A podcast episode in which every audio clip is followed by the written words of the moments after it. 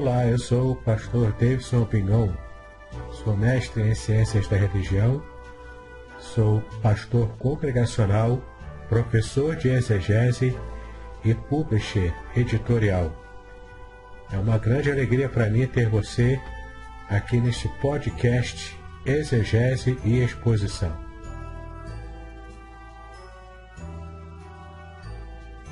Participe! Sugira novos temas para que eu esteja tratando aqui nos podcasts.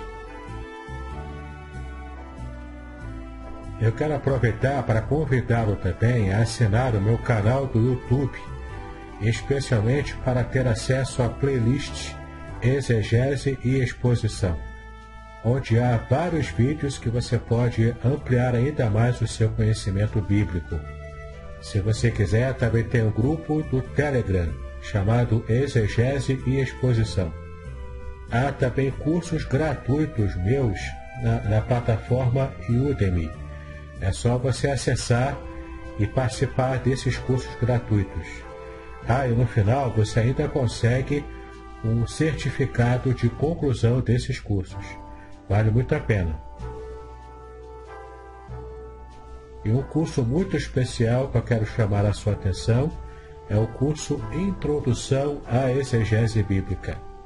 Nesse curso, eu te ensino passo a passo da metodologia exegética usada pelos profissionais da área. Eu tenho a certeza de que você será muito edificado ao conhecer o passo a passo desse método de exegese bíblica. É importante você saber que para fazer esse curso não há necessidade de conhecer é, grego e hebraico. Na verdade, você pode usar o conhecimento das línguas originais da Bíblia caso você já o tenha, mas não é uma condição essencial para que você possa fazer o curso. Então, vale a pena conhecê-lo. Clique no link que está na descrição deste podcast.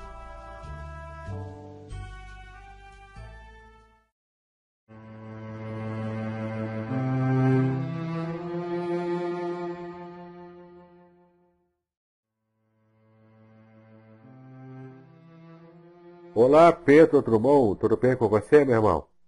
Fala, pastor, tudo bem? Graças a Deus, tudo bem por aqui. E, é, nós vamos começar a tratar hoje sobre o filme do Coringa, que você já assistiu, não é isso?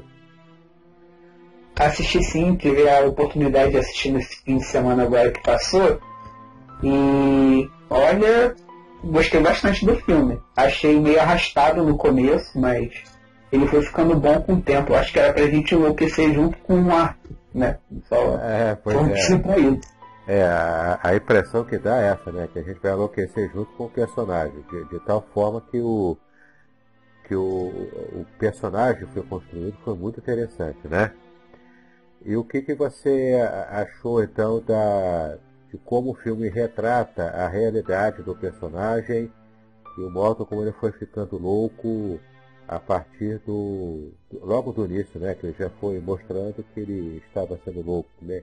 Como é que você interpreta esse filme? Porque o filme é muito interpretativo, né? Então, o filme é... eu achei interessante em diversos pontos. Em primeiro lugar, porque ele quebra uma, uma sequência aí de coringas, se você for pegar os outros dois que tiveram, é, eles eram coringas mais sádicos. Então, nesse coringa, a gente dá de cara com é, um certo grau, sim, de maldade, de sadismo. Só que a origem desse mal é outra. A gente não pega um personagem construído. O primeiro Coringa, ele é muito bem construído. O primeiro que eu digo agora é dos últimos dois. O anterior, o Jared Leto. É, ele é muito bem construído, só que a gente já pega ele pronto, sem uma história que é, que definam o personagem. O do Jared Leto a gente fica tendo aquele monte de, é, de flashback do passado dele que também constrói o personagem, mas constrói muito mal, já traz um Coringa louco e na verdade bem idiota, né? Pra mim foi o pior que teve. E nesse a gente tem uma quebra de paradigma, a gente tem um filme que traz a origem do Coringa e constrói um personagem que acaba sendo bem diferente dos outros dois. Eu gostei muito dessa, dessa. Pelo menos dessa parte do filme eu já achei isso bem interessante. Agora, tem umas coisas que ficam difíceis de fechar, mas não vou entrar no mérito agora. Ah, sim. É só para lembrar você que está nos ouvindo agora nesse podcast, né, que essa segunda parte do podcast ela é feita com spoilers, tá bom? Então, se você não assistiu o filme ainda, é bom você dar uma paradinha por aqui, assistir o filme e depois voltar para a nossa discussão do podcast. Né? Nós vamos estar tratando do filme do Coringa e também é, dando ênfase à doutrina teológica da depravação total, tá bom? Nosso objetivo aqui é tratar da depravação total a partir do filme do Coringa, ok? Mas Pedro, me diga uma coisa, é, o que você achou desse primeiro, desse filme do Coringa, né, com Joaquim Fênix, é, do modo como o ator é, tra trabalhou essa questão da da, da, de toda a densidade psicológica que o personagem precisou ter. Você se identificou com o Coringa? Olha, eu não me identifiquei com o Coringa, até porque o Coringa, esse Coringa do Joaquim Fênix, ele é um pouco complexo. Se você for pegar ele do ponto de vista psicológico, psiquiátrico, é, praticamente os roteiristas pegaram todas as causas de uma psicopatia e colocar no mesmo personagem, você tem, digamos que você teria gatilhos para desenvolver determinadas condutas ou posturas relacionadas a uma doença mental que você tivesse, e eles basicamente pegaram todas as possíveis e colocaram no, no personagem do Coringa. É, esse, essa parte tem spoiler, né? Tem, pode falar à vontade. Ah, então pode. Por exemplo, você tem, você tem um desenvolvimento do, de uma psicose. Essa é outra diferença do Coringa, desse Coringa para os outros. Ele não é um psicopata, ele é um psicótico. É, ele alucina, são outros, é, outros sintomas, outros modos operantes. E ele tem tanta questão da doença dele, da, da psicopatia, então ele tem uma doença que ele trata o tempo todo, Aí você tem o corte dos remédios, você tem pancadas na cabeça, que também são uma causa de desenvolvimento desses sintomas negativos relacionados a uma doença mental. Você tem a questão do abandono. Parece que todos os possíveis gatilhos e razões para uma pessoa, entre aspas, enlouquecer, eles jogaram ali no personagem do Coringa com dois objetivos. O primeiro é dizer que é um desgraçado da vida, Sim. E tudo de ruim que podia acontecer com o cara aconteceu, ou simplesmente para deixar em aberto a origem da loucura do Coringa. Por que, que o Coringa é doido? É, por causa disso ou daquilo? Sendo que na verdade eles pegaram todas as possíveis causas e colocaram no mesmo personagem. E, esse é o primeiro ponto. Eu achei muito interessante e essa questão que é, eles pegaram isso, para mim acaba sendo até uma crítica, porque não, não fecha um ponto, eles mantém o Coringa como uma, como uma incógnita. Eu assisti alguns vídeos de, de psicólogos, de psiquiatras falando em relação ao personagem, e eles falam que você não consegue sequer. É, como é que é a palavra? Você não consegue, você não consegue montar um, um perfil psicológico desse Coringa, porque não tem. Ele tem é, posturas de psicopatia, tem de psicose, e você não tem um diagnóstico completo dele. Não dá para montar o um diagnóstico do personagem do Coringa. É, isso isso foi proposital. É. Ah, você acha que isso foi de propósito, né? Eu acho que foi de propósito, que é para poder. Quanto mais aberto fica, né? É, mais você pode preencher as lacunas. Então você cria uma identificação maior, um grupo maior de, é, de pessoas, né? Que possam ter uma identificação com a dificuldade emocional e psicológica do personagem.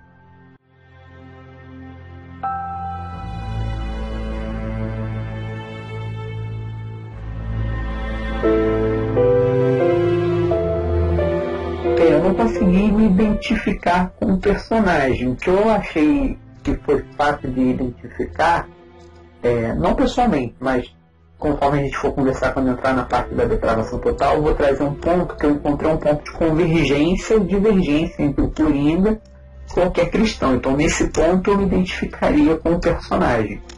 É, outra questão também que talvez eu tenha identificado mais é que o, esse filme do Coringa, além dessa questão do, de abordar a origem da loucura do Coringa, tem também a crítica social. O filme é obviamente uma crítica social muito pesada, você vê que é, é um conflito ali de pessoas o tempo todo, é uma elite consolidando poder ao mesmo tempo que as pessoas mais necessitadas estão tendo o tempo todo corte de orçamento, corte de verba, de tratamento médico, dos próprios medicamentos que são necessários para ter uma manutenção de um padrão de vida digno, que é o caso do Arthur, ele precisa dos medicamentos e o mínimo que ele precisa é tirado dele. E você vê também um grande contraste. O Thomas Wayne é uma figura robusta, enquanto o Arthur é uma figura esquelética. É, é uma pessoa que praticamente não come. Você, então, até nessa construção da fisionomia dos personagens, dá para você ver que tem um, um abismo entre duas realidades que estão ali em, conflitos, em conflito o tempo todo. Ah, sim, você dá para perceber também esse, esse jogo né, social, e isso fica bem nítido, né? E como o personagem foi sendo construído devido às desigualdades sociais. E esse ódio todo que ele cria pelo, pelo pai do Bruce Wayne, né? Esse ódio todo, o filme tenta ensaiar uma construção que poderia dar certo ou poderia dar errado, né? O que você achou, por exemplo, dessa insinuação que ficou em aberto sobre o, o fato de, de, de, o Coringa ser irmão do Batman? O que você achou? Bem, em primeiro lugar, eu acho que não é. Tem essa questão. Eu acho que é um delírio da mãe. Você vê que a mãe do, do Arthur também tinha problemas. E realmente é uma grande possibilidade de que ela tenha delirado em relação a, a essa questão. O filme, na verdade, ele não te dá elementos nem a favor delas, de, dele realmente ser filho, como a favor de não ser embora ali pela, pelo aspecto do personagem, não sei se ele está envelhecido, pela questão da, da, da, doença dele e da e do quadro lá de que dele estar tá um pouco peso, mas ele não aparentaria ter a idade para ser filho do Thomas Wayne, entendeu? O Thomas Wayne às vezes parece até mais novo que o, que o próprio personagem que faz o Coringa. Essa questão ficou em aberto, eu acho que ali não foi um gancho aí que não fechou. Até porque, se você for parar para pensar, é... não tem, eu não sei até onde que isso foi relevante para a trama, até porque quem deu o disparo que matou Thomas Wayne não foi o Coringa. Entendeu? Foi dentro, foi dentro daquele contexto. Se ele pega e bota simplesmente o Thomas Wayne, o Thomas Wayne como, como o oposto do Coringa, ele conseguiria trabalhar bem. Ele não precisaria criar uma trama que, que desse um ato íntimo aos dois personagens. A única explicação ali que dá é que ele tinha que ter um contato com o Bruce Wayne da infância e para isso ele precisava de uma razão para ir na casa do Thomas. Foi aquela cena lá dele enfiando os dedos dele na boca da criança e aquilo ali eu achei nojento. Não precisava, realmente. Não, realmente é nojento, mas é, é necessário para mostrar o, o nível de, de loucura que ele estava entrando, né?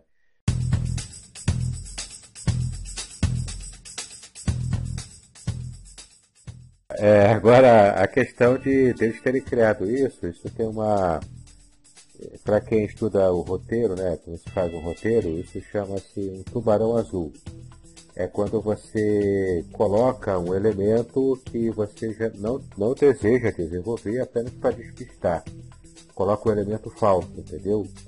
Uhum. Eu acho que foi isso que eles fizeram ali. Eles colocaram esse elemento falso para poder criar um despistamento e, e, mais tarde desconstruir tudo, né? Como ele fez também com o fato daquela vizinha, né? Do, do arco, que foi tudo uma construção também, o, relacionamento dele foi uma construção da loucura dele e por aí vai, né? Então, é, na minha opinião, foi uma, apenas uma foi apenas um tubarão azul, né? Para poder despistar a gente e criar os plot twists que, que também tem bastante, né? aquelas viradas de as viradas de enredo, né, que explodem a nossa cabeça, né.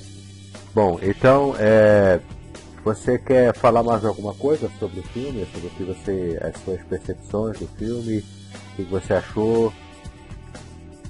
É, é, o filme, para mim, foi muito bem trabalhado. Foram duas horas de filme, praticamente. As duas horas elas te prendem bem. É, eu gostei muito da, de como que o jogo de câmeras ele, ele cativa a gente é, o próprio uso das cores também é uma coisa que foi muito ressaltada, que você vê ali os momentos. Da, você basicamente define os momentos de delírio do Arthur pelas cores da cinematografia. É, e você é. consegue definir também os momentos em que é Arthur e os momentos em que é Coringa. Tanto por uma questão da postura do personagem, quanto pela questão da, da, das próprias cores. Você vê que quando ele meio que acho que o Coringa nasce, que é naquele momento do trem, para mim, é, ali o jogo de cores ali, ele estava com uma roupa bem colorida, embora fosse a roupa que ele estava trabalhando, mas você vê que se dá um destaque, parece que ficou mais colorido. Ele muda a própria postura dele, ele estava lá todo curvado, aquela postura morta dele, e depois que ele vai matar aquele gordinho lá, de um gordinho, correu pouco. Ele chega lá na ele vai matar, ele vai decidido, coluna ereta, reto, e assim, você vê que foi um filme de ódio. O cara pegou, descarregou o tempo no, no papelzinho lá. Pois é, na, na, na minha opinião, é, essa cena do trem, ela foi essencial para o Arthur começar a se tornar o Coringa, mas ele ainda não, não era o Coringa ali, entendeu? Na minha opinião. É, para mim ele se tornou Coringa quando ele finalmente foi no programa daquele apresentador né, que ele admirava e ali ele desfere todo o ódio que ele tinha criado por ele, né, porque ele havia zombado dele antes. Ali que nasce, na minha opinião, o Coringa realmente já consolidado e dali é só para ladeira abaixo mesmo, né? Aí, para mim, ele adotou a identidade de Coringa ele se aproveitou ali daquele contexto que ele tinha criado, mas se você for parar para pensar, ele é o Coringa antes disso. Porque quando ele chega aí pro programa, ele já vai pro programa mega decidido, ele faz aquela dança lá dele doida lá, uma dança que ele já vinha ensaiando, mas se você for parar para pensar, ele já estava louco antes. Deixou lá a margem lá pra gente pensar que ele matou aquela mulher que ele, que delirava, a vizinha lá e a filha, entendeu? Então ele já, quando ele vai no programa, ele já tinha matado ela e a filha, ele já tinha matado aquele cara lá que deu a arma para ele, ele já tinha deixado o anão embora. Ah, o anão, é. Tem que tomar esse anão também. Ai, meu Deus. ah, a porta! Essa cena do anão ela foi icônica, até hoje a gente está falando dela, né? Se bem que a gente é, ali talvez ele estivesse começando o Coringa, porque você vê que ele ainda está um tanto lúcido ali. Ele deixou o anão embora porque ele gosta do anão. Ele fala, você é uma das poucas pessoas que me trata bem, entendeu? Você vê que ele, se ele fosse o Coringa doido mesmo que o Coringa é, ele tinha matado o cara que deu a arma, ele tinha matado o anão junto. Não, ele pega e deixa o anão embora. Destranca a porta para ele tudo. Ali eu acho que ele ainda estava oscilando entre o Arthur e o Coringa, porque ele faz aquela brincadeira como se fosse atacar o anão, o anão sai correndo, ele ri, e depois ele abre a porta, dá um beijo na testa do cara e deixa embora. Aí desce, vai lá no apartamento lá da, suposta namorada dele, e aí ele já mata as duas, pelo que ficou em aberto. Eu acho que realmente matou. É. Quando ele chega no programa, ele já chega coringa. Você, você vê que o que antecede a ida dele pro programa é aquela descida dele lá na ladeira, lá naquela escadaria, que ele já desce transformado. É, ele, na, na, a cena da escadaria também é muito icônica, porque quando ele sobe a mesma escadaria, é, ele sobe ainda o Arthur, né? é, uhum. derrotado, completamente, completamente para baixo. E quando ele desce, ele já desce maquiado, ele já desce com a roupa do Coringa e já desce uma outra figura, desce uma, uma, outra pessoa ali, né? Então essa cena também até hoje, inclusive, as pessoas estão visitando o lugar da escadaria, porque ela é real lá em Nova York, né? E as pessoas estão é, já está criando até treta com respeito àquela escadaria lá, porque ela já ficou famosa por causa do filme. É incrível, né? Incrível como as coisas acontecem em nosso mundo. Não, essa escadaria é realmente icônica. Você vê que ele desce ali, é como se a ascensão dele tivesse sido a queda. Ele descendo ali, transformado, coluna ereta, numa postura como se ali ele estivesse se sentindo quem ele realmente é. Entendeu? E tanto que você vê que ele vai conversar lá com a psicóloga dele. Eu passei a vida toda achando que eu não existia. E fala, de repente, hoje todas as pessoas, quase todo mundo sabe que eu existo. Para mim, o que ele está dizendo ali é: eu, Coringa, pensei que era um delírio ele coloca ele como Arthur e o Coringa sendo a mesma pessoa, como se o normal do Arthur fosse ser o Coringa. Então você vê que ele é um cara que quando ele ganha uma arma, ele fala, eu não posso ter uma arma, ele não fala que ele não queria, ele fala que ele não podia ter uma arma. E o que, que a gente vê ele fazendo? Ele ir com a arma para um hospital infantil. É, foi, foi exatamente. É. Então é como se o Coringa fosse. É, é, não dá para fazer uma analogia, porque é muito ruim aquela analogia da Jean Grey com a Fênix Negra. Eita, Entendeu? já complicou o negócio aí. Como se a Fênix, a Fênix Negra está lá adormecida na, na Jean Grey, mas não dá para fazer a mesma analogia porque realmente são dois entes diferentes, um vivendo dentro do outro. O Arthur não, o Arthur é o Coringa. Só que ele está o tempo todo lutando contra o fato de que ele é o Coringa. Então ele é o cara que não pode ter uma arma.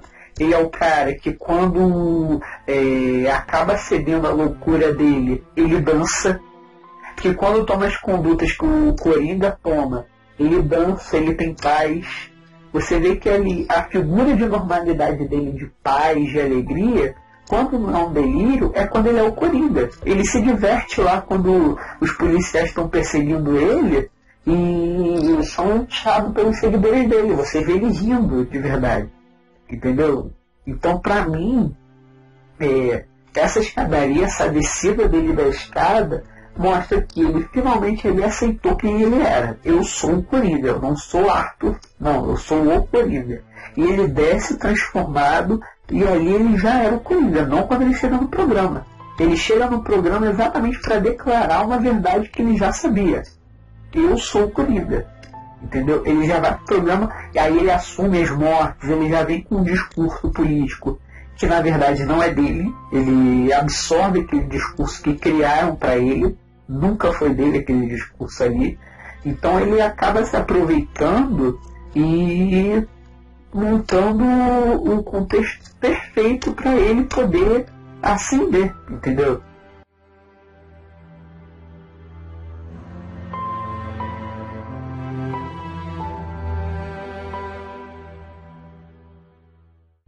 Deixa eu ver se você concorda comigo com um detalhe interessante. Para você, quem foi a primeira vítima do Coringa? A primeira vítima do Coringa? Deixa eu fazer uma recapitulação aqui no filme. Você tem que lembrar que ele matou primeiro. A primeira vítima do Coringa vai te surpreender. Qual foi a primeira pessoa que a gente viu ele matar, independente de talvez ter sido a primeira vítima ou não? Que eu não estou lembrando, eu não estou associando a ordem das mortes. na minha opinião, a primeira vítima do Coringa foi Arthur Fleck. Ele mesmo? Ele matou a, a, o Arthur Fleck para poder o Coringa surgir. Concorda comigo ou não? Hum, fica difícil.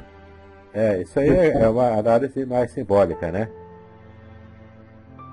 E você vê que realmente uma análise mais simbólica, porque você vê o tempo todo é, ele fazendo alusões a, a suicídio, a tiro na própria cabeça. Muitas das cenas que ele está com aquela arma na mão ele aponta a arma contra o próprio queixo, não, é, não acontece uma vez, acontece mais de uma. É, inclusive quando ele treinava para ir pro show lá, onde ele matou o apresentador, até os segundos iniciais, antes dele entrar, ele estava ensaiando matar a si próprio. Eu acho que ele queria se suicidar é, ao vivo, mas ele acabou matando o cara por causa da, é, do, do, do, mal que aquele cara fez a ele, né?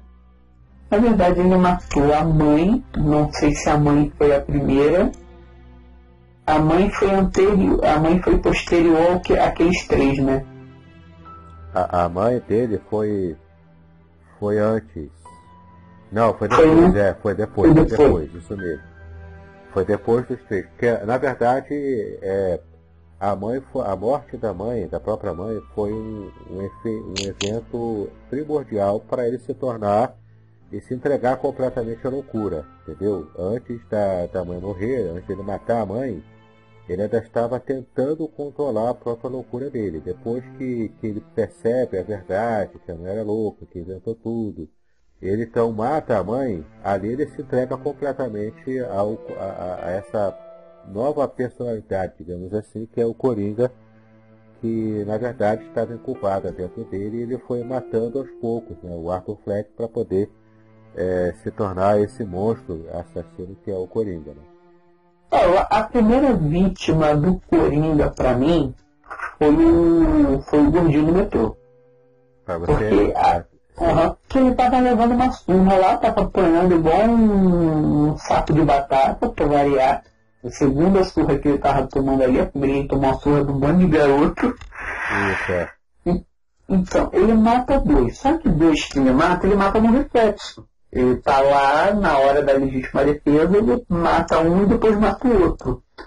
O gordinho correu, ele deu um tiro na perna, esperou o metrô parar, esperou para sair do metrô, foi atrás e matou aquela roupa.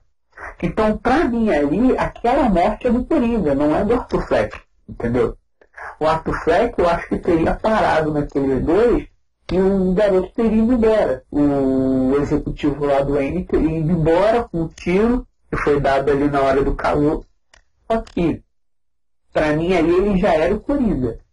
Aquele transformado ali foi a primeira vítima do Coringa ali, aquele gordinho lá de terno e ele matou a sangue frio. Ali não foi o Arthur, ali foi o Coringa. Ele pode ter lutado mais contra essa questão dele ser o Coringa ou não, mas aí ele já era o Coringa naquela morte. Depois dali segue a mãe, segue todo mundo que ele matou em seguida, inclusive o próprio Arthur.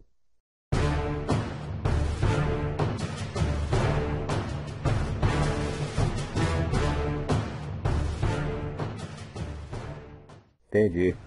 Mas então, é, eu vou aproveitar esse gancho aqui para a gente começar a falar já da depravação total, né? Que é, a, que é o objetivo desse podcast, né? Porque a primeira parte do podcast que eu, que eu lancei, eu tratei do tema depravação total, mas como esse podcast é dedicado à exegese e exposição, então eu fiz uma análise exegética baseada no texto de Gênesis capítulo 6.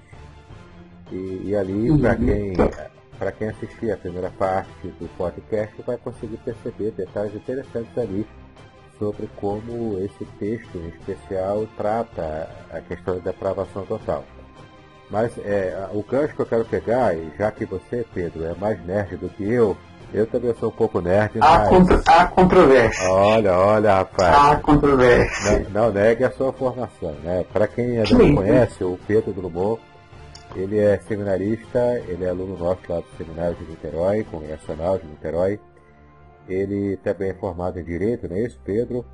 Isso. E ele é nerd de carteirinha, né? Ele é, curte bastante cultura pop, é, mangá, não é isso, Pedro? Fala um pouquinho sobre o que você curte e então a gente vai é, aproveitar o gancho para falar já da parte doutrinária, que é o que mais interessa nesse podcast.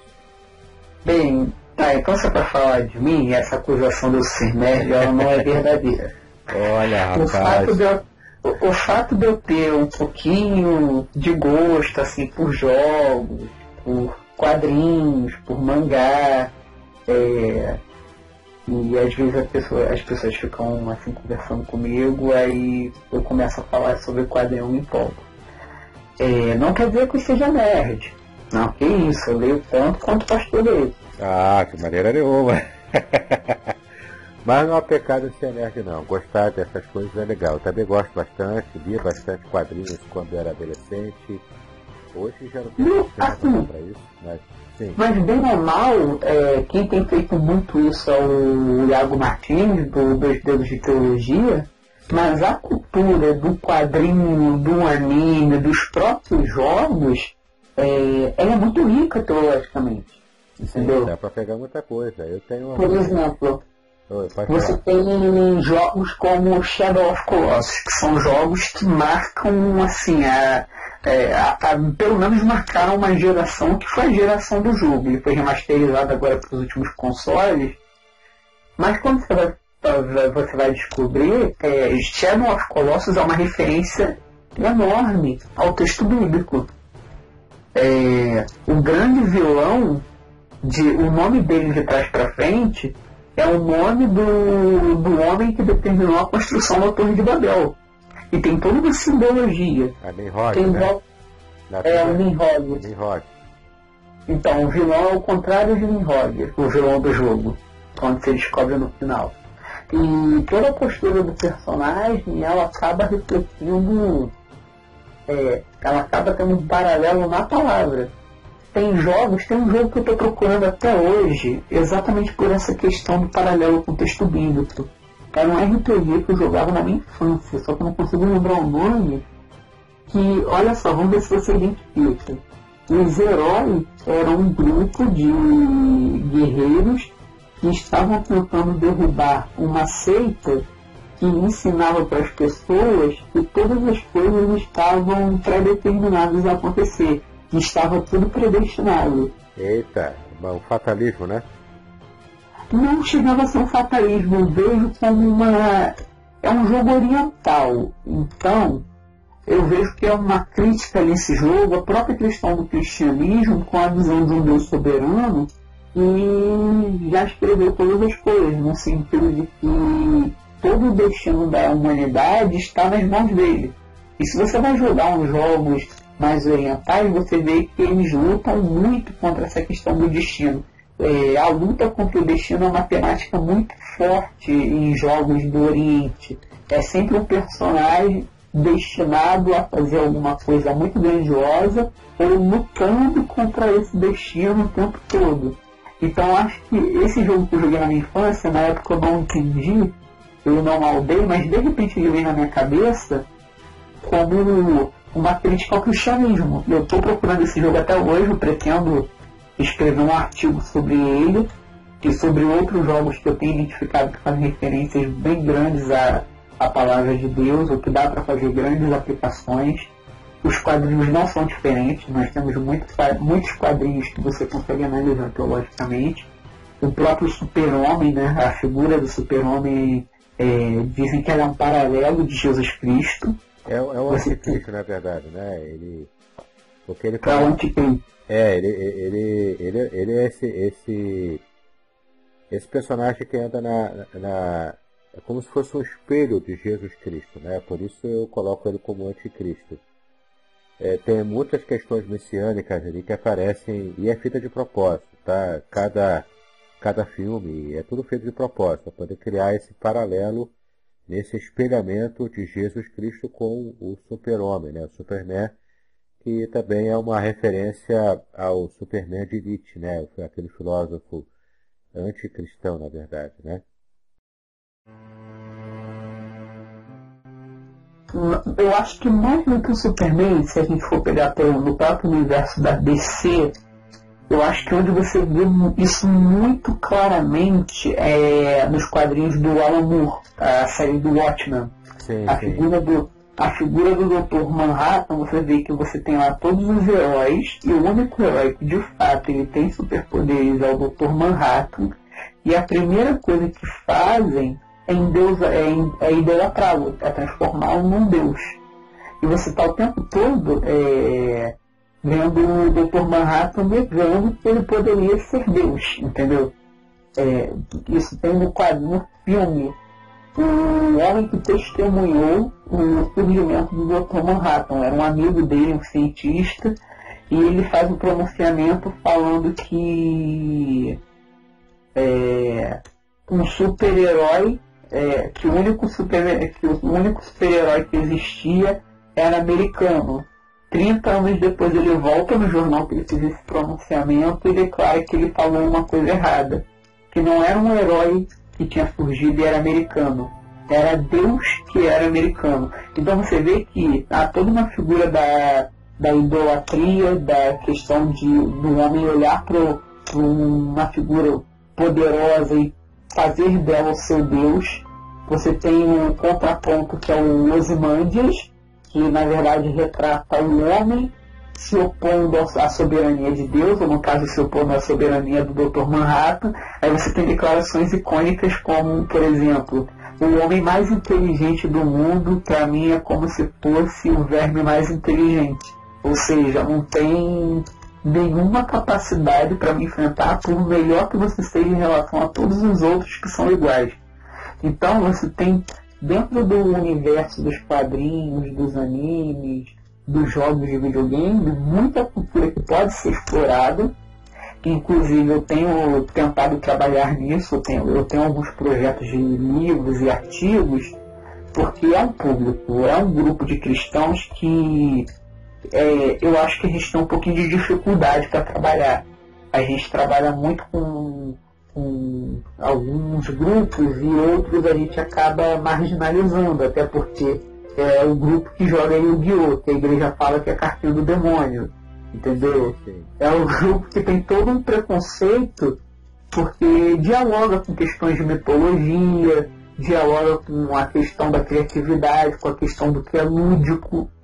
E a postura da igreja nos últimos anos foi sempre olhar para aquilo que não é estritamente bíblico e ver como algo puro. Eu já vi cristãos criticando o Senhor dos Anéis, sem saber que Tolkien tinha toda uma questão teológica por detrás da história dos elfos, dos anões, dos dragões, e imputando aquilo como obra do diabo, porque falava de dragão, falava de elfo e falava de magia negra.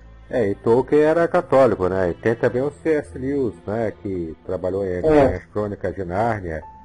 Se bem que o Lewis, ele é, o Lewis ele é mais visível, que tem uma pegada bíblica ali nas Crônicas de Nárnia. Eu nem era cristão quando assisti as Crônicas de Nárnia, e eu captei que tinha alguma coisa ali que fazia referência à Bíblia.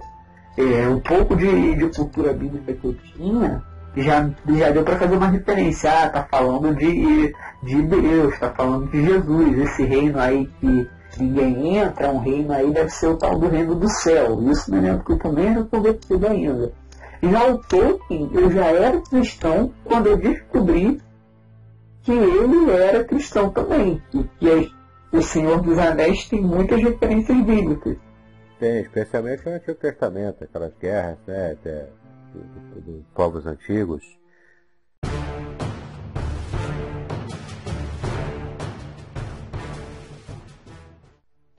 Bom, é, é, vamos fazer então agora o link, o Pedro, com a, a doutrina da depravação total. E vamos. Eu, e a, eu vou, vamos tratar agora de teologia, né, citando passagens bíblicas, conceitos teológicos. E se você for lembrando também do Coringa, né, que é o nosso tema também desse podcast, você também pode fazer o link, tá bom? É, o material que você preparou sobre depravação total e também fazendo link com o filme, né? Eu quero começar aqui com uma definição, tá? Que eu tirei da Enciclopédia Histórico-Teológica da Igreja Cristã.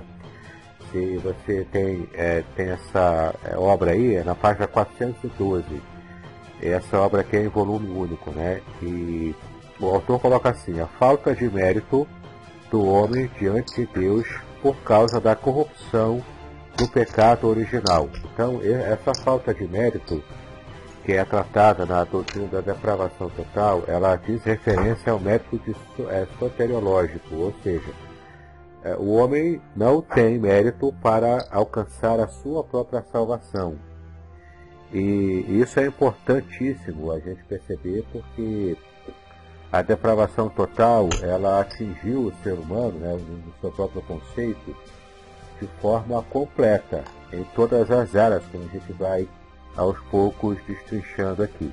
Só para também ficar bastante claro, essa obra da Enciclopédia Histórica Teológica da Igreja Cristã, ela também diz que a depravação total não significa que pessoas não podem realizar boas ações, que o homem caído não pode julgar entre o bem e o mal, e também que as pessoas é, não significa que as pessoas se entreguem a todas as formas de pecado ou a qualquer pecado, até a maior extensão possível, ok? É, que é uma. É uma. É, geralmente quando você fala de depravação total, a primeira coisa que vem na sua cabeça é que o homem ele é capaz de. ele é totalmente depravado no sentido de que ele é capaz de cometer qualquer pecado. E de fato é muito fácil você pensar as coisas dessa forma. Então a gente acabaria até concordando com alguns discursos que falam que todo homem é um estuprador em potencial, se a gente ah. fosse levar para isso. Se, se ligou, né? Se a gente fosse levar isso ao pé da letra, nós teríamos de dizer que esse discurso está correto. Mas a depravação total é exatamente esse ponto, de que o homem é totalmente depravado, no sentido de que não há uma área da existência humana que não tenha sido afetada pelo pecado de Adão.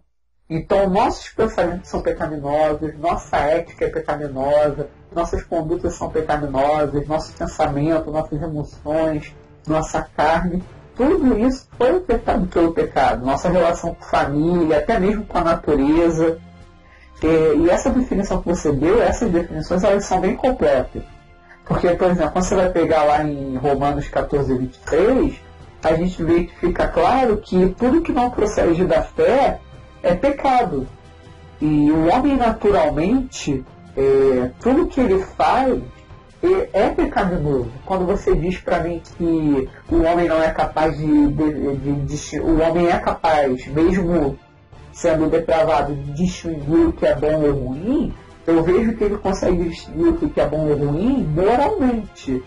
Só que mesmo que ele faz moralmente bom, acaba sendo pecado, porque não procede da fé.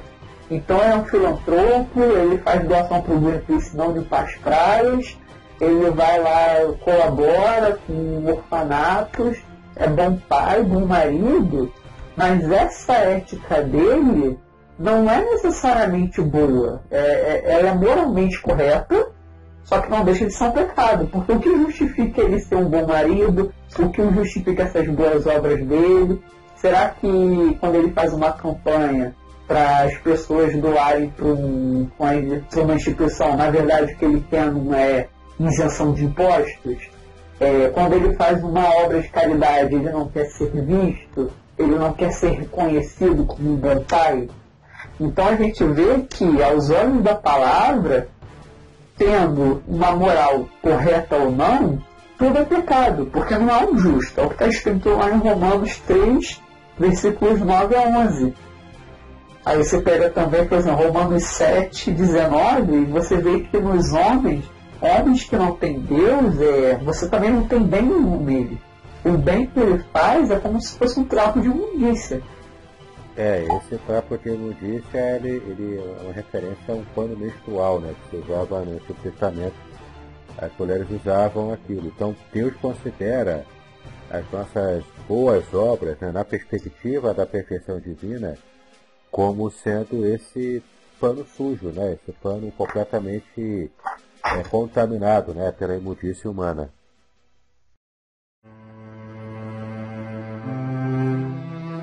Exato.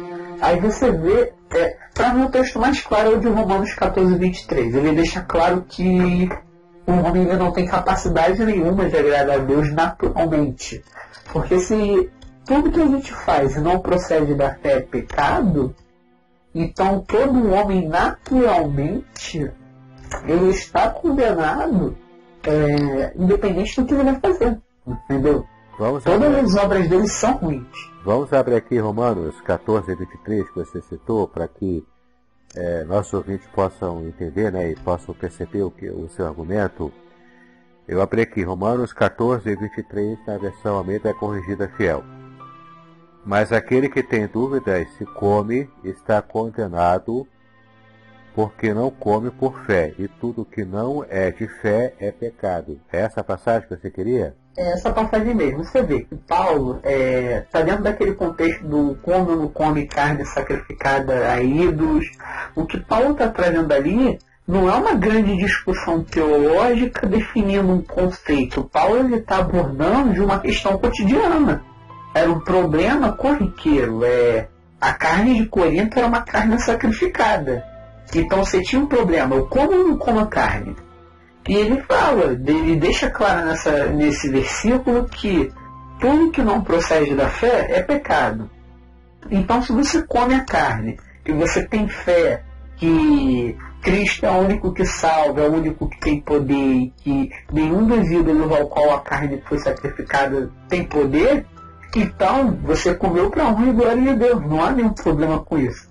Agora, se você come e você não tem fé no poder de Deus, ou você não tem fé de que aquilo não tem nenhum poder, aquele ídolo é, não tem nenhum poder, que aquela, aquele alimento não vai te afetar, isso acaba se tornando pecado. É, ele traz questões como consciência. Se a nossa consciência ela nos, ela nos aponta, aí a gente já está pecando. Entendeu? Eu, eu, eu vejo dessa forma. Para mim essa passagem ela, ela é bem clara é, para mostrar para nós que até mesmo para comer uma carne ou contextualizando, para comer um doce de Cosme Damião, a gente tem que ter a gente tem que ter consciência do que está fazendo e tem que fazer isso, tendo fé no que o único que tem poder é o nosso Senhor Jesus, é, se a gente não faz dessa forma, nosso produto é pecaminoso, não tem discussão. E da mesma forma que isso se aplica a uma questão de alimentação, se aplica a qualquer área da nossa vida. Tudo que a gente faz sem fé é pecaminoso.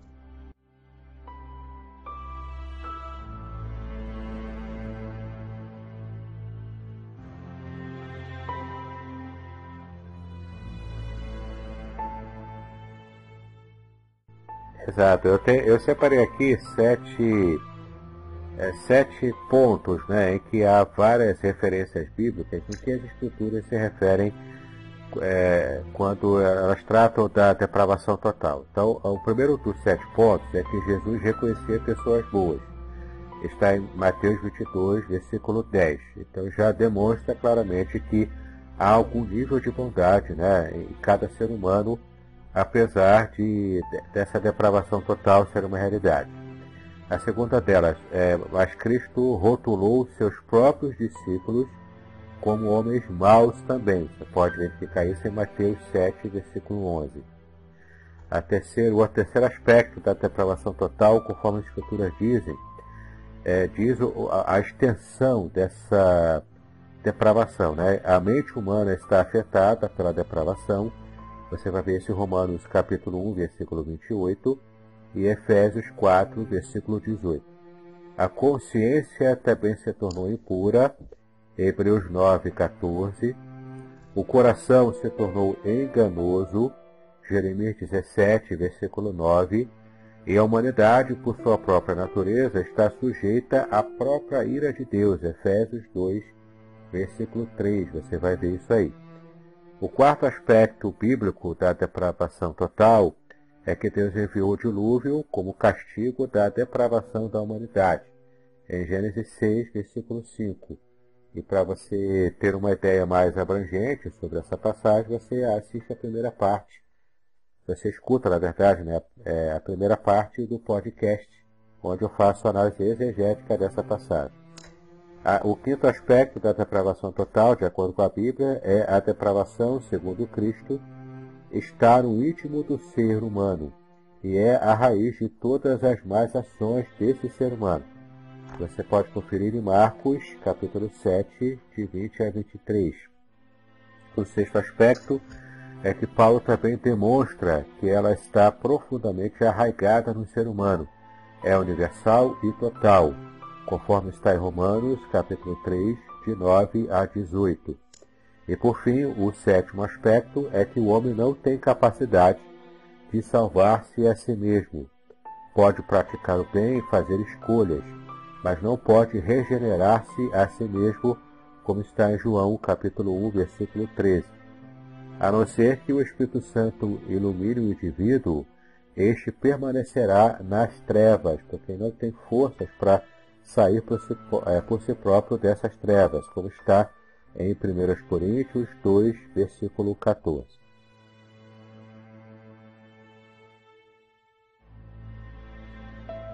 Interessante. Eu até separei alguns pontos para falar em relação à depravação também, só que eu já trago eles aplicado a quatro aspectos, quatro é, fatos do filme do Coringa, no qual a depravação total ela fica muito clara. Eu identifiquei quatro aspectos do filme e eles demonstram a depravação total na obra do, da DC, no filme. Como que a depravação total ela se aplica ao que eu assisti nas duas horas de filme do, do Coringa. Então, é, quando você assiste o filme todo, o filme todo, algumas coisas ficam claras para você. Em primeiro lugar, é, em relação à depravação e ao próprio filme. As pessoas no filme, as pessoas de Gotham, elas já eram mais.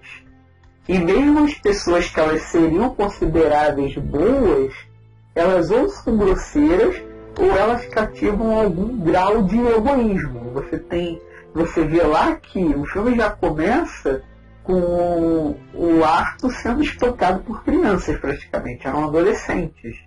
E ele é o filme todo maltratado. Quando as pessoas começam as rebeliões, elas começam as rebeliões porque elas já têm em si todo um problemático, toda uma questão de depravação que não foi o Coringa que colocou no, na mente no coração delas. Elas já eram ruins por si só. Você vê que o Arthur ele vai brincar com uma criança no ônibus e a mãe da criança só falta dar na cara dele. Entendeu? As pessoas no filme, mesmo que a gente não considera mais por cometer algum crime ou uma postura de onda, elas são ruins os adolescentes são ruins, a psicóloga é ruim porque tá ela está indiferente com o problema do Arthur, a mulher no ônibus ela é ruim porque ela não aceita que o filho dela brinque com uma pessoa, o Tom Joinho ele acaba sendo ruim, você vê que ele olha para o pobre, ó oh, gente, isso aí que aconteceu, eu sou contra, eu não conheço meus funcionários, mas eu sei que são gente boa porque são meus funcionários. Mostra já um pouquinho de soberba, entendeu? É a pessoa ali que diz que é a solução para Gotham e ao mesmo tempo é uma pessoa extremamente soberba e que olha para o pobre que estava inconformado com o que aconteceu no metrô e chama de palhaço. Então você vê que o cara era para ser meio que o herói da história e você fica com raiva dele, você pega ranço, entendeu? É, isso até desconstrói bastante do mito do Batman, né? Porque o Exatamente. Batman se mira no próprio pai como sendo esse paladino da justiça, né? Da bondade, e, e isso meio que forja o, o caráter do Batman quando o Thomas Wayne morre, ele assiste, né? Isso meio que forja é, para que ele se torne o Batman, né? Que ele se, torne. ah, tornou. E, e o Batman e o Batman, cara, já é figura muito, muito legal em relação a isso. Que é tipo assim, eu sou o Batman, eu não uso armas de fogo e eu não mato, mas se for necessário eu vou alejar você. Ou seja, ele não mata um vilão, ele não mata um bandido, mas ele deixa o cara numa cadeira de rodas se for necessário. Entendeu? Ele tortura como investigação. Não, é... E mesmo essa questão do matar, isso acabou ficando muito relativizado com o Batman também, porque você vai descobrir mais à frente agora nos quadrinhos que não existia um Coringa, existiram três. Dois, dois Coringas o Batman, o Batman matou.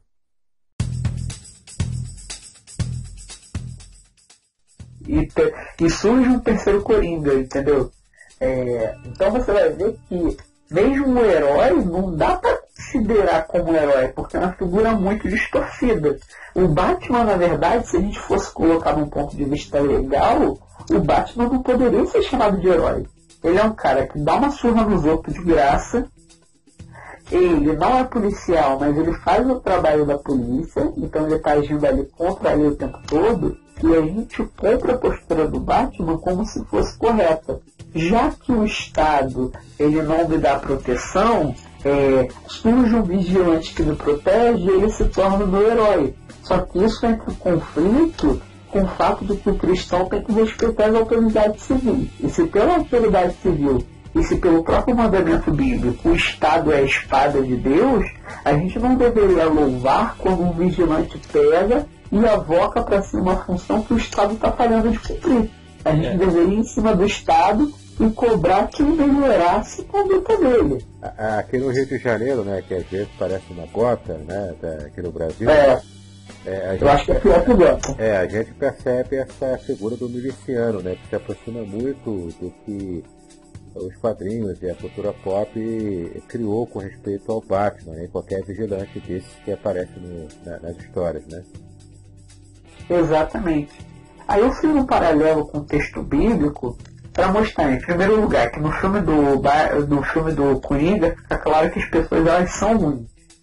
Então a gente vê lá que é como se Gotham tivesse sido entregue aos seus próprios pecados. Igual a gente tem a figura lá de Romanos 1,18, mostrando que do céu se manifesta a de Deus sobre toda a impiedade e injustiça dos homens que detêm a verdade e justiça. Deus se manifesta ao povo, o povo, se achando sábio, acaba se tornando é, indiferente a Deus e trocando a figura de Deus por, por, por figuras corruptíveis, talvez lideranças humanas, e qual a postura do Senhor nesse momento? Entrega ele aos próprios pecados. Gotham é uma cidade entregue aos próprios pecados. E é uma cidade que você vê que tudo de ruim que pode ter, tem. E as pessoas são ruins. Além dessa própria questão de serem, serem pessoas entregues aos seus próprios erros e pecados, é, também vai ao encontro do texto de Romanos 5, o capítulo 5 de Romanos, que vai tratar sobre a questão de o pecado ter entrado por meio de Adão e ter sido resgatado e ter sido justificado por meio do segundo Adão, que é Cristo.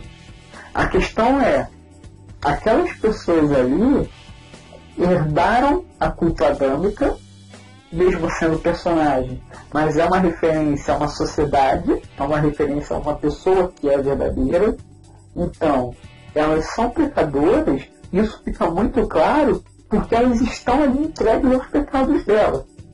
Isso em primeiro lugar, as pessoas são mais. São egoístas, são depravadas, complicadas.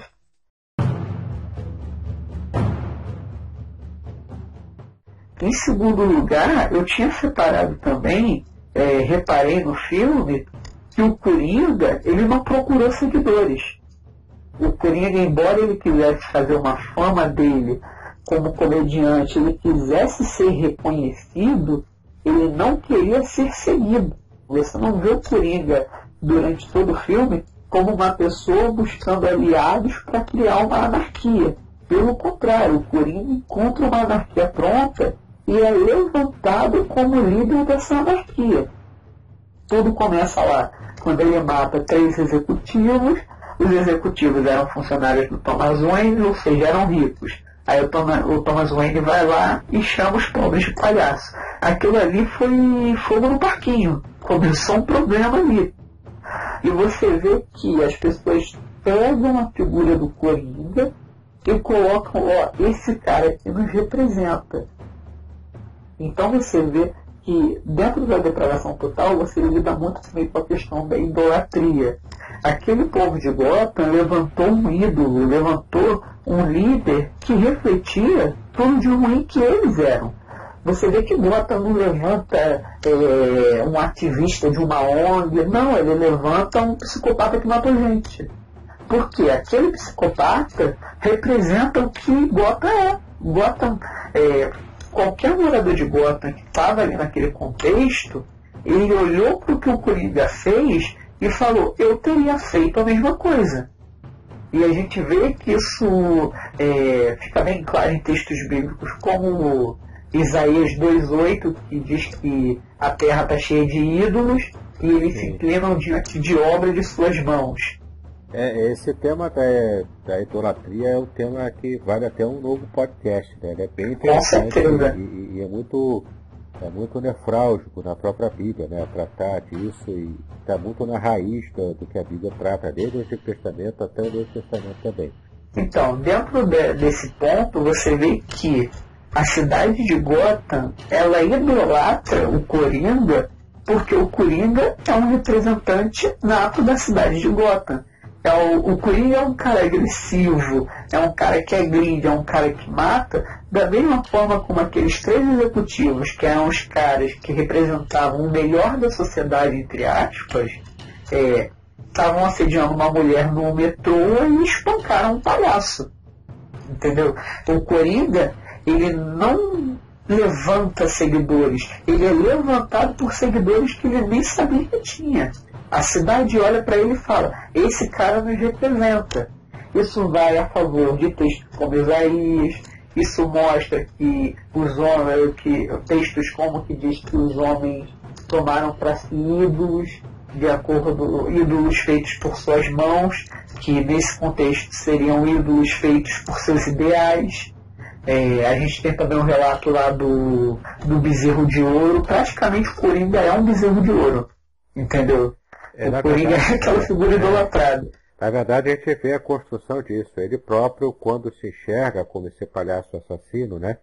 Naquela cena em que ele imita a, aquela imagem do jornal, e aquele sorriso macabro, e também quando ele vê a, a, um dos influenciados né, por ele com a máscara, ele, ele se sente forte com aquilo, ele se sente bem com aquilo, ele próprio se enxerga como um ser humano só naquela situação e não antes disso, né? Porque ele era um páreo da sociedade, ele era um ninguém, um Zé Ninguém.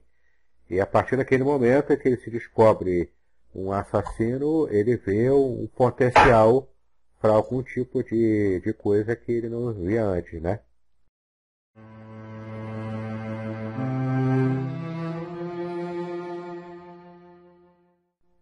Eu vou aproveitar essa sua fala para entrar exatamente na outra coisa que eu ia falar agora.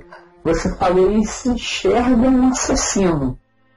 E de fato isso fica claro dentro da doutrina da depravação total. A gente tem uma tendência, é, crente brasileiro então, é, tudo é demônio, entendeu? É, ah, eu pequei, tem um demônio aqui, por exemplo, é, digamos que eu olhei pro, pro corpo de uma mulher na rua. É, é porque tem um demônio do pecado sexual da concupiscência é, dos olhos que passa. É, o demônio da pomba gira, né?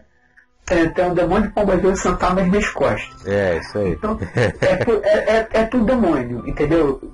Aí você fala um negócio correto. O Arthur, ele se descobre um assassino. E exatamente isso que a depravação humana, ela mostra. É, quando você é cristão e você vai para a palavra, você se descobre um pecador. É, você olha para textos que dizem que o adultério é pecado, você descobre que você é um adúltero. E você descobre que a forma como você olha para o outro pode ser pecaminosa e você descobre que você é um devasso, entendeu? Então você está ali na Bíblia descobrindo-se como um pecador. Ah, o tempo todo. Qualquer um que, Exatamente. Qualquer um que leva a sério o estudo bíblico, ele percebe-se encaixado né, em várias situações do pecado. É, tal é a depravação total. É, inclusive, deixa eu na verdade ler aqui um texto que eu achei interessante. Claro. E se você puder guardar o que você ainda tem para falar, é, na Teologia Sistemática de Franklin Ferreira e Alan Miatz, tem uma, uma parte muito interessante que ele coloca aqui na página 441. É, a queda envolveu mudanças radicais nas quatro áreas que definem qualquer cosmovisão. Então a primeira área é o conhecimento, também chamada na filosofia de epistemologia. A segunda área, existência, a ontologia. Terceira área, ação, ética. E a quarta e última área é o alvo do universo, que é a teleologia. É interessante a gente perceber o quanto a degradação do Arthur Fleck se tornando Coringa também atingiu, é, é, mostrado no filme, essas quatro áreas, né? O conhecimento dele, que foi se deturpando, a própria percepção da sua existência, as ações e depois ele próprio enxergando o seu lugar no universo, né, que é a teleologia. É bem interessante como a gente Caraca. percebe, é, é bem interessante como o filme retrata essa degra é degradação completa e total do personagem, né? E, justamente é, é, como a queda afetou a humanidade nessas quatro áreas principais.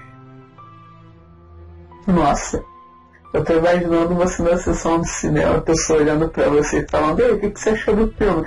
Aí tu vira pro cara falando, não, fica bem claro que a depravação humana violou quatro áreas vitais aqui na é, vida do é. Essa é uma análise posterior, né? Vai, ah, tá. vai percebendo as coisas. Mas completa o seu pensamento para a gente poder seguir. Não, é que assim, é, no Brasil, tudo é demônio. Se você comete um pecado, você está sob influência de um demônio. Então, a nossa tendência não é assumir a culpa dos nossos pecados, é jogar a culpa ou no demônio ou na figura da tentação, aquilo que nos tenta é o culpado da nossa queda, a gente faz isso, entendeu? Isso fica muito claro. Não tem como não falar, por exemplo, de questões de pecados sexuais, é, porque isso realmente é uma realidade. Então, se você comete uma concupiscência com os olhos, a sua tendência é culpar a mulher que está passando na rua com uma roupa semi-transparente. Você não para para pensar que você tinha obrigação de desviar o olhar, você culpa o objeto do seu pecado. Aí você até se culpa, fala que a carne é fraca, não dá para resistir. É, isso é uma é, racionalização, né? Exatamente. Mas você vê que o Coringa, ele não faz isso. O Coringa, ele está ali o tempo todo sendo influenciado pelas coisas que estão acontecendo em volta dele, mas ao mesmo tempo, tudo que ele faz é parte de que ele já era, entendeu? Igual cristão, nós como cristãos, nós somos tentados, mas nós somos tentados naquilo que nós já temos em nós. Então, por exemplo, eu posso ter muita tentação a cometer um pecado de mentira e eu posso não ter tentação nenhuma a cometer um pecado de sodomia. Eu sou tentado por Satanás naquilo que já é depravado dentro de mim. Ele não me corrompe, eu já sou corrompido, eu já tenho uma natureza pecaminosa, ele simplesmente vai naquilo que eu sou fraco e me tenta. Então você vê que o Coringa ele é uma pessoa que ele tem aquele perfil anárquico, aquele perfil matador, assassino, e ele é tentado por tudo que está acontecendo ali à volta dele. É o abandono, é, é, é os problemas com a mãe, é a psicóloga que nunca presta atenção nele, são os amigos do trabalho que zombam dele, que acham ele esquisito, é, são as pessoas que tomam a postura do, do como um ato de heroísmo. Por exemplo, você vê também que ele começa a ficar doido quando o cara que ele idolatrava na televisão usa ele como uma figura de chacota. Então o Coringa, ele é uma construção de tudo que aconteceu no contexto da vida dele, mas ao mesmo tempo ele estava sempre ali, sendo tratado com remédio, sendo tratado com bloqueio emocional do ato. É, ele se torna o Coringa em primeiro lugar porque ele já era o Coringa no seu interior. Da mesma forma que nós cometemos pecados, não porque somos tentados, mas porque o pecado, em primeiro lugar, ele já estava no nosso coração. A tentação só chama atenção para esse fato. Aí você tem textos como é, de exortações, como por exemplo 1 Coríntios 15, 33, que vai dizer lá, não se deixem enganar, porque as más companhias corrompem os bons costumes. Por quê? Nós temos sim a influência externa que pode de fato nos desvirtuar, nos desviar do caminho, a figura do Coringa nos levar à postura do vilão anárquico, mas ao mesmo tempo nós devemos compreender que esse pecado que as más companhias nos incitam, ele também está em nós. Aí você vai ter textos como o capítulo 1 de Tiago, quando você vai ler lá no versículo 14 Cada um é tentado pela sua própria cobiça quando este o atrai e seduz. Ou seja, você sofre uma tentação por, por algo que já é seu, que já está no seu interior. Então a cobiça, havendo concebido, dá a luz ao pecado, e o pecado sendo consumado, gera a morte. É, isso fica muito claro no Coringa, que ele se torna o Coringa pelo que aconteceu, por todo aquele conjunto de coisas que aconteceu durante duas horas de filme, mas ao mesmo tempo ele já era o Coringa.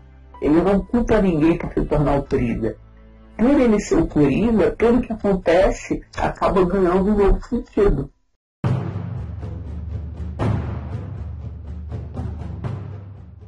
É, é, o filme é bem honesto em retratar isso, né? Ele ele coloca realmente o personagem é, é, descendo ladeira abaixo, é, se encontrando nessa depravação que ele é, recentemente descobriu e, e, ele vai construindo a sua própria personalidade à luz dessa degradação. Né? Isso, isso demonstra bastante, de forma bastante crua, o que é realmente o ser humano após o pecado. Né? A gente não, não presta, a verdade é essa, nenhum ser humano presta. Exatamente. E o pouco do que a gente consegue enxergar de coisa boa no ser humano é graça de Deus, é graça que nos constrange, é graça que nos envolve, é graça que, que está conosco, né? ainda, ainda que a gente esteja tão submerso nessa depravação. Né? É, só, é só ler Romanos 7 quem lê Romanos é. 7 vai perceber que o próprio Paulo diz que o bem que ele quer fazer, ele não consegue fazer, porque ele está aprisionado. Ele está preso a, a essa carnalidade, a essa constituição completamente vendida e depravada né, por causa do pecado. E assim, é, encerrando esse meu raciocínio, é, o quarto apontamento, uma quarta coisa que ficou claro para mim no filme também, foi que há um ponto de convergência no filme do Coringa com o ensino bíblico é, da palavra de Deus traz para nós. É o fato de que o Coringa ele reconhece a depravação dele. Você tem a figura lá da a, aquele ato na escadaria, aquela cena icônica, aquilo ali é o Coringa reconhecendo, eu sou o Coringa. E dali para frente, é, ele se entrega à sua impiedade. É, isso é um paralelo bíblico muito interessante, porque um cristão, em certo grau, é, ele acaba tomando a mesma postura que o Coringa. Porque nós reconhecemos a nossa impiedade, a nossa depravação, só que diferente do ato, a gente não se entrega aquilo que nos afasta de Deus. A gente corre em direção à cruz, pedindo por misericórdia. O ato, na verdade, é uma representação muito forte do ímpio. Ele tem noção do que ele é, ele tem noção é, do que ele é capaz, e ao invés de recorrer, óbvio que não é um filme cristão, então isso de fato não aconteceria, ele precisa ser um vilão, ao invés de se jogar aos pés da cruz ou procurar ajuda, ele se entrega à própria natureza. E quantas pessoas nós temos por aí que, que se entregam à sua natureza e é, seguem uma filosofia de vida onde você tem que fazer aquilo que é natural a você fazer. Então, você acaba, é, dentro dessa cartilha, adotando uma série de práticas pecaminosas, é, reconhecendo que isso é natural em você, entendeu? Então você não tem como lutar. É, basta apenas abraçar o seu monstro interior. Eu, eu acho que isso é muito claro também no filme. É aquela teologia do deixa a vida me levar, né? Exatamente. E aí as pessoas vão se entregando, né? Completamente aos seus vícios e sem essa preocupação, né? Da, do que a gente entende biblicamente como a redenção. Aliás, no filme do Coringa não há redenção. Como é, é, é a construção de um vilão, ali não existe redenção. Nenhuma.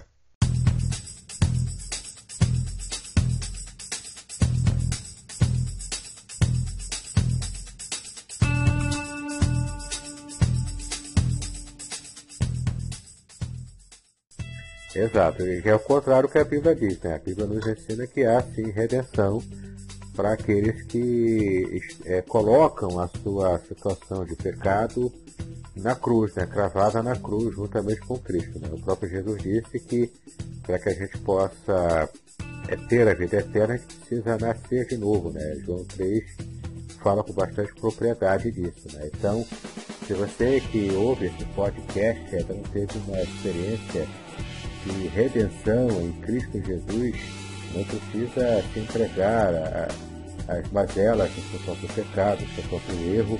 O Senhor Jesus, ele pode abençoá-lo, né? Você pode simplesmente é, conhecer um pouco mais da Bíblia e, e, saber o plano de redenção de Deus para a humanidade, né? É, é, quem dera se esse personagem, né, o Arthur Fleck, se ele fosse real, né? Se ele fosse uma pessoa real e se ele tivesse é, conhecimento do que o Senhor Jesus poderia ter feito por ele. Ele não se tornaria esse vilão né, que nós conhecemos bem nos quadrinhos. É, nós estamos já chegando na parte final do nosso podcast e eu queria que você, Pedro, desse essas considerações finais. Então, é, de repente, focando essa parte da redenção, se você achar legal, e depois das suas considerações finais, eu farei as minhas, então encerramos o nosso podcast.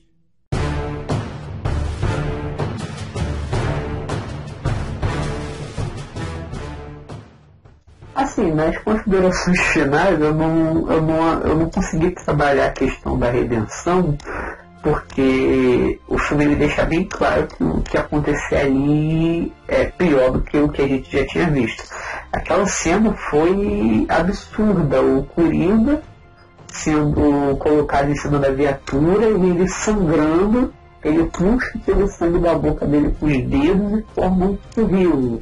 Então ali ele mostrou, é, agora o negócio vai ficar ruim, porque agora eu vou assumir a liderança desse movimento que está começando aqui agora e as coisas vão piorar. E de fato, na verdade, eu espero que não piore, porque eu não espero que esse filme tenha uma continuação. Não, não vai ter não, é difícil não.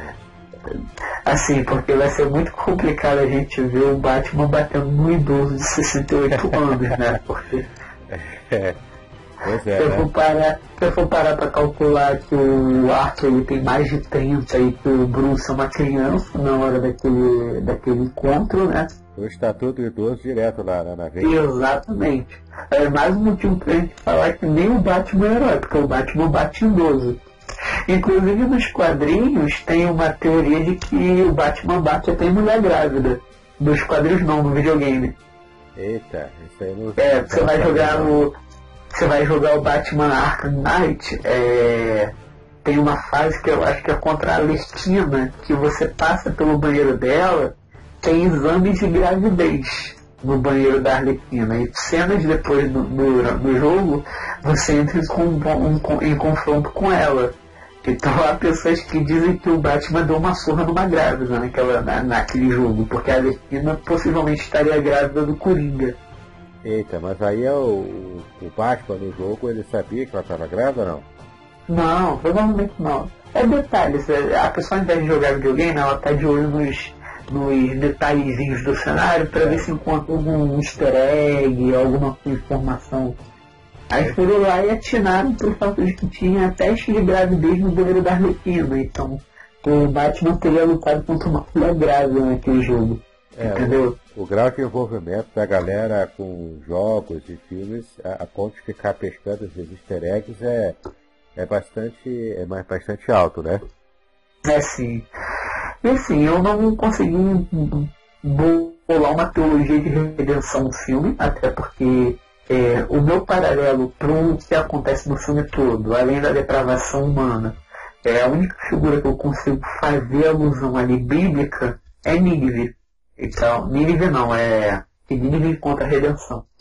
É a figura de Sodoma e Gomorra. Então, para mim ali, é a cidade onde não tem o justo se encontrar dois, três justos, eles saem da cidade porque o que vai encontrar ali para elas é juízo. Apenas. Sai dela, povo meu, né? Exatamente.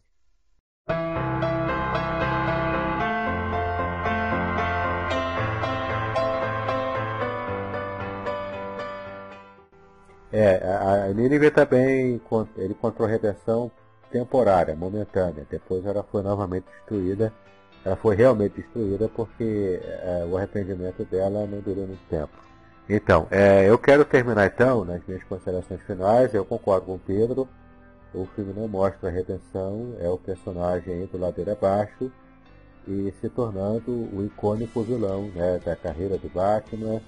E a gente assistiu isso né, é, com bastante requinte de, de detalhes e de crueldade também. Para mim foi uma experiência válida. O filme é um filme pesado, não é recomendável para qualquer tipo de personalidade. Tem pessoas que têm um estômago mais fraco, né? ele, ele funciona como um soco no estômago. Né? E o filme ele é recomendável apenas para quem curte né, esse tipo de, de pensamento assim mais forte e consegue é, enxergar esse filme como apenas uma representação, né? e não como algo que, que possa realmente influenciar para que se torne um novo estilo de vida. Né? Se você gosta de assistir um filme pesado, eu vou te recomendar um chamado Paixão de Cristo do Mel Gibson. Esse é pesado, pois é. Esse é bem apesar, pesado. Apesar do foco ali ser redenção, mas é, ele foi feito né, de modo muito pesado. Exatamente. Se for para assistir um filme pesado, pelo menos assista um filme que vai te fazer refletir no que é correto. É, vai te fazer chorar pelas coisas certas, né? Exatamente. Pelos motivos certos. Então, olha só, eu queria também indicar aqui alguns livros é, e algumas páginas desses livros, né? Que alguma coisa eu, eu falei aqui nesse podcast. Eu quero recomendar para você que se interessa em conhecer um pouco mais da doutrina da, da depravação total. Primeiro é a Teologia Sistemática de Luz Verkoff. A versão que eu tenho aqui é uma versão antiga, na editora Luz, do, Luz para o Caminho, nas páginas 220 a 263. E se você comprar a versão mais atual, provavelmente as páginas serão diferentes, mas você consegue achar ali a, a doutrina da depravação total em Berkoff, né, que é o livro mais importante da teologia reformada. Né? Tem também a Teologia Sistemática Atual e Exaustiva, de Wayne Gruden, também muito recomendada, edição de Vida Nova, é, página 402 a 424, também trata da depravação total. A Teologia Sistemática de Millard Erickson, eu gosto bastante de Millard Erickson porque ele tem uma pegada exegética, né? como eu gosto de exegese, essa teologia sistemática dele vai, é, vem bem a calhar ao nosso a nosso interesse. Né? Então, é, o Millard Erickson, Vida Nova também, edições Vida Nova, página 541 a 633. Teologia Sistemática, de Franklin Ferreira e Alan Miatz, da edições Vida Nova também, da página 423 a 479. E o último livro que eu queria indicar, esse é mais simples, ele é mais fininho também, Fundamentos da Teologia Reformada, de Ernest Maia, é, página 49 a 78. Também trata é, desse tema da depravação total. É da editora Mundo Cristão esse último livro aqui.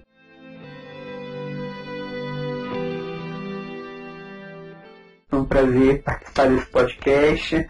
É, se vocês quiserem conhecer um pouquinho do, dos artigos que eu escrevo, também gosto de escrever. É só pesquisar no Google Pedro Drummond e escrever Teologia do Lado, que deve te jogar na minha página lá do blog. É, agradecer ao pastor Davidson por esse convite, para mim foi muito interessante, até porque eu gosto muito dessa questão dos quadrinhos, muito mesmo.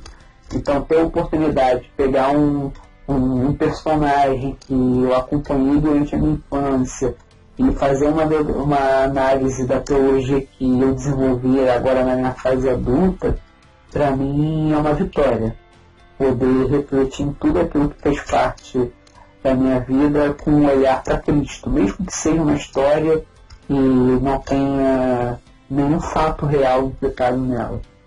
É, e espero participar de outros podcasts, né? Com o pastor Davidson.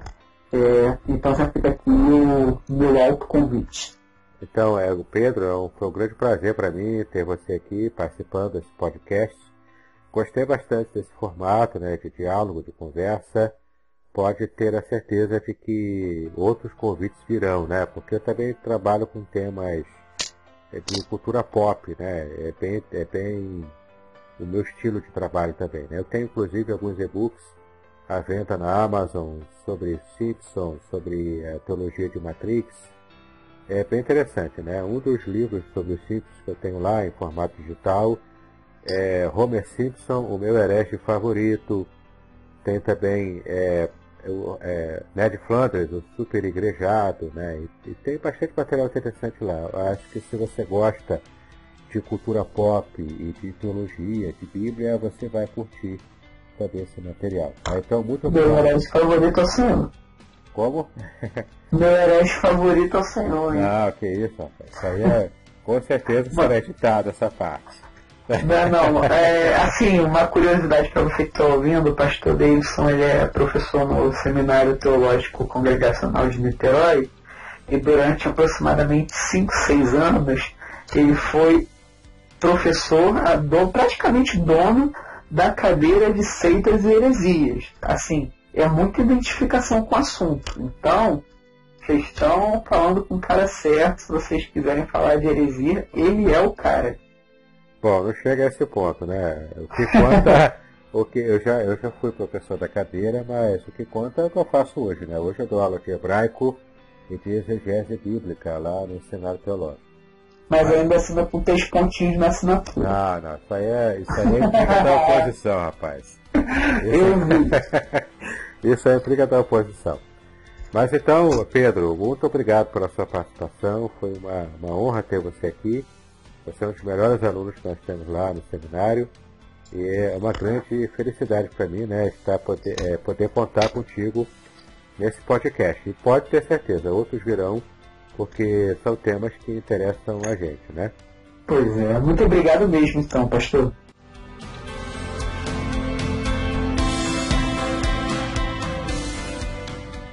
Ok, muito obrigado a você que nos ouviu até agora nesse podcast.